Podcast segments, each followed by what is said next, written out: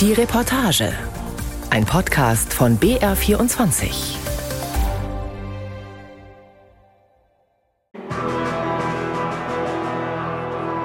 Zweiundzwanzigster Februar 2023. Moskau. Stadion Luzhniki.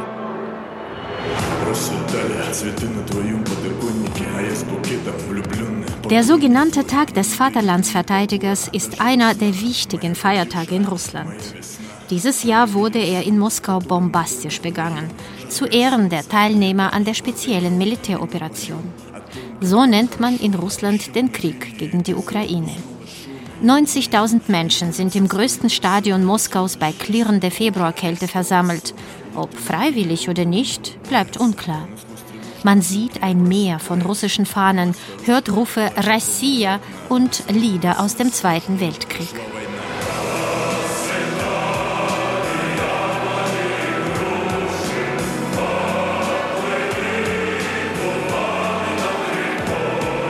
Ein Mann in russischer Militäruniform betritt die Bühne, bei ihm mehrere Kinder.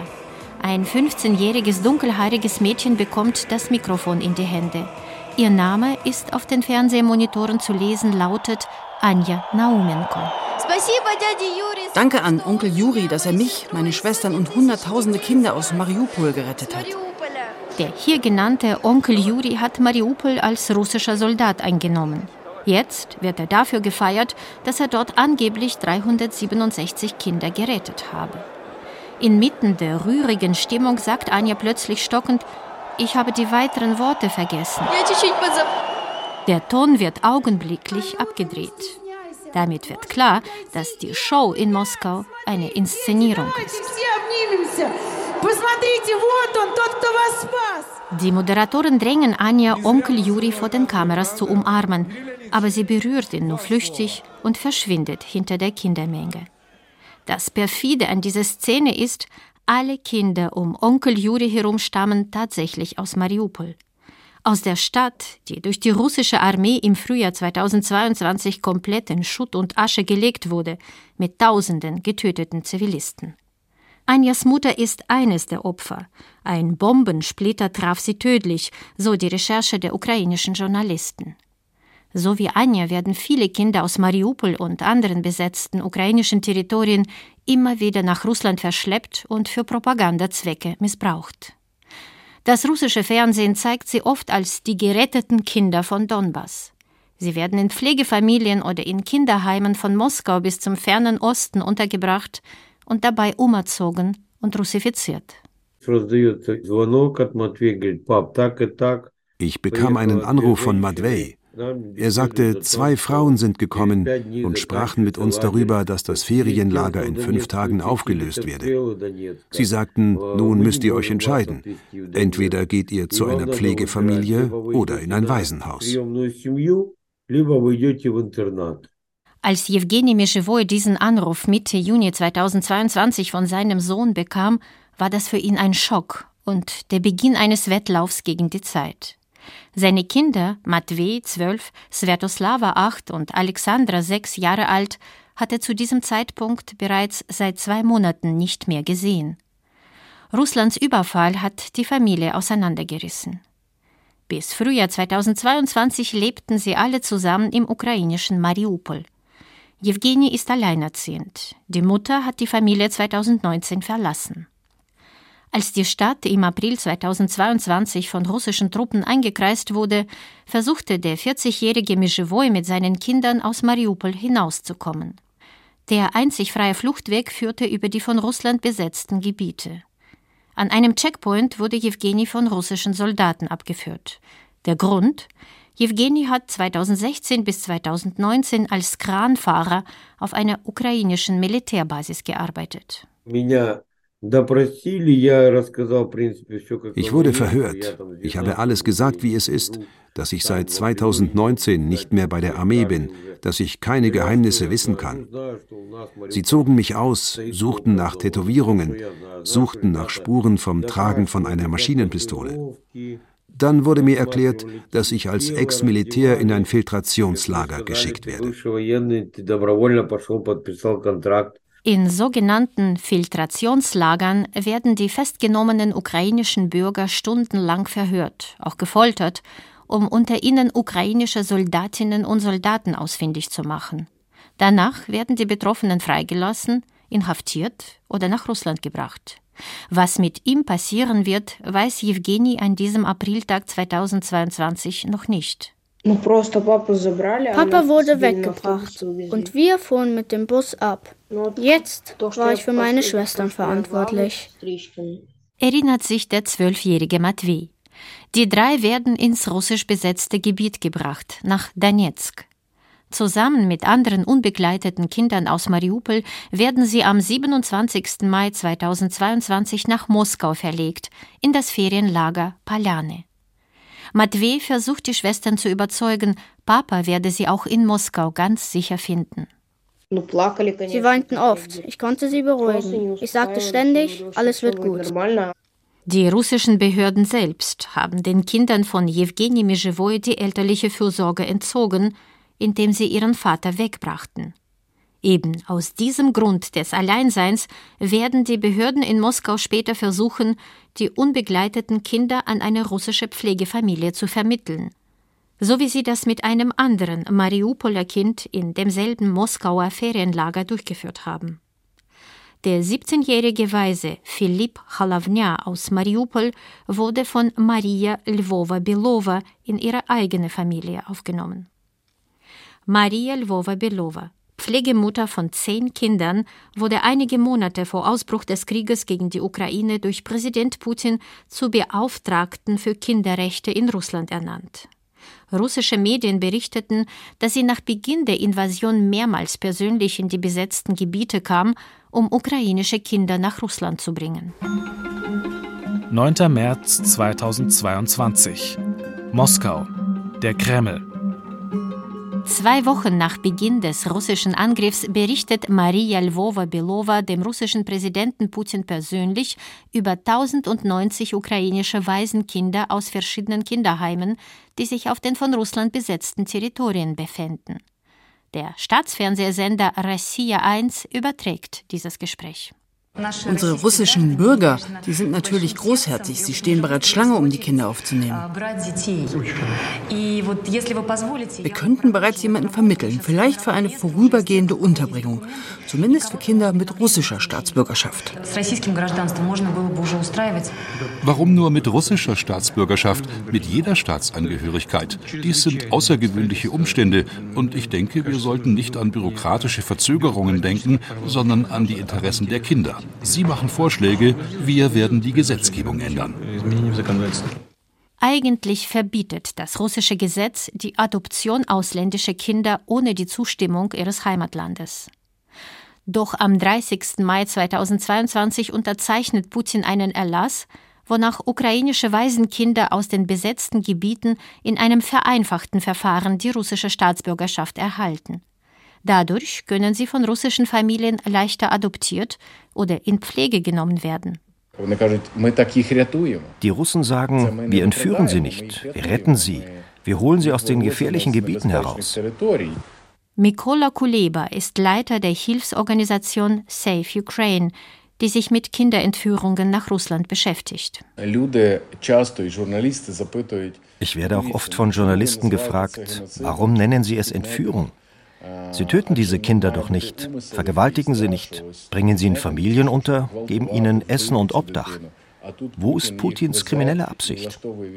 Und wir müssen erklären, dass das Verbrechen in Wirklichkeit darin besteht, dass sie diese Kinder russifizieren.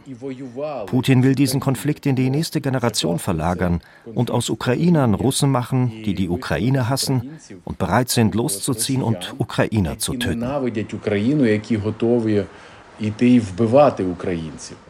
Ukrainische Kinder, die in russischen Familien leben, müssen russische Schulen besuchen, wo seit vergangenem Jahr auch der sogenannte Patriotismusunterricht zum Lehrplan gehört. Lehrer sollen dabei ihren Schülern erklären, dass Russland die Ukraine nicht etwa überfallen hat, sondern von einem Naziregime befreien will. Dieser Unterricht zusammen mit der Dauerpropaganda gegen die Ukraine aus den staatlich kontrollierten Medien sind perfekte Werkzeuge, um die ukrainischen Kinder im russischen Sinne zu manipulieren, so Mikola Kuleba. Das Schlimmste ist, wenn sie das Kind einschüchtern. Die Verwandten kommen, um das Kind abzuholen, und das Kind sagt, ich will nicht zurück. Warum nicht? Weil die Nazis in der Ukraine mich umbringen werden. Welche Nazis? Wovon sprichst du? Ich habe ja schon eine russische Geburtsurkunde bekommen. Und die Nazis werden mich nur deshalb umbringen. 19.500. Das ist die Zahl der Kinder, die die ukrainischen Behörden als nach Russland deportiert bezeichnen. Doch diese Zahl ist nicht endgültig, denn die ukrainischen Behörden wissen kaum, was mit den Kindern in den okkupierten Landesteilen derzeit passiert. 19.500 Kindernamen sind den ukrainischen Behörden gemeldet worden. Zu diesen Kindern gibt es aber keinen Kontakt. Ob sie noch leben, ist unklar. Bis Ende Oktober 2023 gelang es lediglich 386 Kinder zurückzuholen. 127 davon führte die Organisation Save Ukraine zurück. Es ist eine mühsame juristische Arbeit. Wir haben mehr als 40 Mitarbeiter, die nach den Kindern suchen, die die Routen entwickeln und die Reisen vorbereiten. Wir müssen Verwandte, Freunde, Bekannte von den Kindern finden. Wir müssen Dokumente ausstellen und wir schulen auch die Eltern oder Verwandten. Es ist eine gefährliche Reise. Sie müssen über Polen nach Belarus und dann nach Russland fahren, um ihre Kinder zu holen. An den Grenzen gibt es stundenlange, manchmal mehrtägige Verhöre. Nackt ausziehen, Überprüfung aller Informationen, Provokationen, gar Verhaftungen. Nicht jeder kann das aushalten. Wir hatten eine Großmutter, die ihr Enkelkind abholen wollte. Ihr Herz hat diesen Stress nicht ausgehalten und sie ist nach einem solchen Verhör gestorben. 28. Mai 2022. Donetsk. Jewgeni Mischewoy hat 45 Tage im berüchtigten Filtrationslager Olenivka ausgeharrt. Am 26. Mai wurde er plötzlich freigelassen. Ohne Erklärung. Einfach so. Sofort begibt er sich 29 Kilometer zu Fuß, immer wieder unter Artilleriebeschuss nach Donetsk, die letzte ihm bekannte Station seiner Kinder. Dort erfährt Jewgeni, dass die drei gerade verlegt wurden. Sie sind in Moskau, in einem Ferienlager, 1200 Kilometer weit weg. Jewgeni bekommt eine Telefonnummer des Ferienlagers und kann seine Kinder das erste Mal wieder anrufen. Aber Jewgeni hat kein Geld, kein Zuhause. Er sucht sich einen Job als Hausmeister, um das Geld für die Reise nach Moskau zusammenzusparen. Es ist noch nicht genug da, als er zwei Wochen später einen Anruf von seinem Sohn Matvey bekommt. Als die Moskauer Lagerzeit zu Ende ging, kamen zu uns zwei Frauen und sagten, wir müssten uns entscheiden. Entweder gehen wir in eine vorübergehende Pflegefamilie oder in ein Waisenhaus. Sie haben Druck gemacht, sagten, dass wir es in einer Pflegefamilie besser hätten. Aber ich habe ihnen keine Antwort gegeben, sagte, dass ich zuerst meinen Vater sprechen möchte. Er sagte, Papa, aber wenn Sie fragen, wohin sollen wir gehen? In ein Waisenhaus oder in eine Pflegefamilie? Ich sagte, auf jeden Fall in ein Waisenhaus.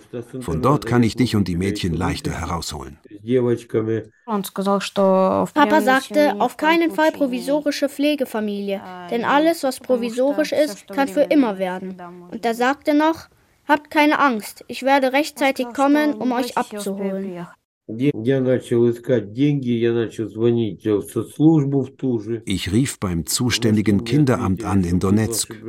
Die Beamtinnen dort meinten, dass das Kind sich das alles ausdenkt, alles Unsinn. Aber ich habe meinem Sohn geglaubt. Dann habe ich nach Geld für die Reise nach Moskau gesucht. Aber wo sollte man in der Kriegszeit Geld herbekommen? Ich habe jeden gefragt, Bekannte, Freunde, Feinde. Einer gab mir den Link von einer Hilfsorganisation. Das waren Russen, sie agieren im Untergrund. Ich meldete mich und erklärte die Situation. Noch am selben Abend riefen sie mich zurück und sagten, wir werden dir helfen. Bist du bereit, morgen zu gehen? Natürlich war ich bereit. Am 18. Juni 2022, nur zwei Tage nach Matveys Anruf, kann Jewgeni seine Kinder in Moskau in die Arme schließen. Ein paar Tage später überquerten sie die russisch-lettische Grenze. Jewgeni Mischewoy und seine Kinder leben seit Juni 2022 in Riga. Die Kinder gehen in die Schule, Jewgeni arbeitet in einer Reinigungsfirma. Heute weiß er, welche Gefahr seine Kinder in Moskau ausgesetzt waren. Denn von 31 Mariupoler Kindern, die in das Moskauer Ferienlager Paljane kamen, sollen mindestens 14 in russische Pflegefamilien gebracht worden sein, wie ukrainische Journalisten herausgefunden haben.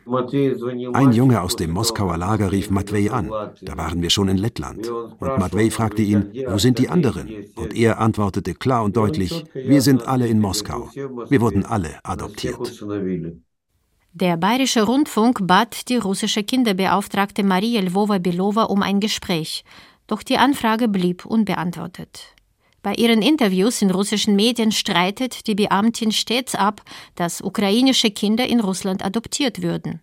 Es gehe lediglich um eine provisorische Unterbringung von etwa 1000 Waisenkindern aus der Donbass-Region in russischen Pflegefamilien, betont sie. Wir halten die Kinder nicht fest, wir tun alles, damit sie zu ihren Verwandten zurückkehren können. Und wenn die Ukraine von tausenden verschleppten Kindern spricht, wo sind denn diese tausende Mütter und Väter, die von ihren Kindern angeblich getrennt worden sind? Warum schreien sie nicht, fordern nicht, gehen nicht auf die Barrikaden? Maria Lvova-Belova kennt angeblich nicht die Namen dieser Eltern. Aber Daria Herasimchuk kennt sie. Und auch ihre Wut, Trauer und Angst um ihre Kinder. Herasimchuk ist Beraterin und Beauftragte des ukrainischen Präsidenten für Kinderrechte. Sie betreibt das Internetportal Kinder des Krieges, wo sie einige solche Trennungsgeschichten erzählt. Darja Hirasimchuk kennt mehrere Szenarien für die Kinderverschleppung nach Russland. Dieses Schicksal trifft Kinder auf okkupierten Territorien, deren Eltern im Krieg getötet wurden und die keine anderen Verwandten haben. Aber auch von Insassen von Kinderheimen und medizinischen Internaten im besetzten Osten der Ukraine fehlt jede Spur. Doch das gängigste Szenario der Trennung sei ein Ferienlageraufenthalt in Russland. Bei diesem Szenario geht es darum, dass die Russen inakzeptable Lebensbedingungen für Kinder in den besetzten Gebieten schaffen und so die Eltern zwingen, ihr Kind zur sogenannten Erholung abzugeben.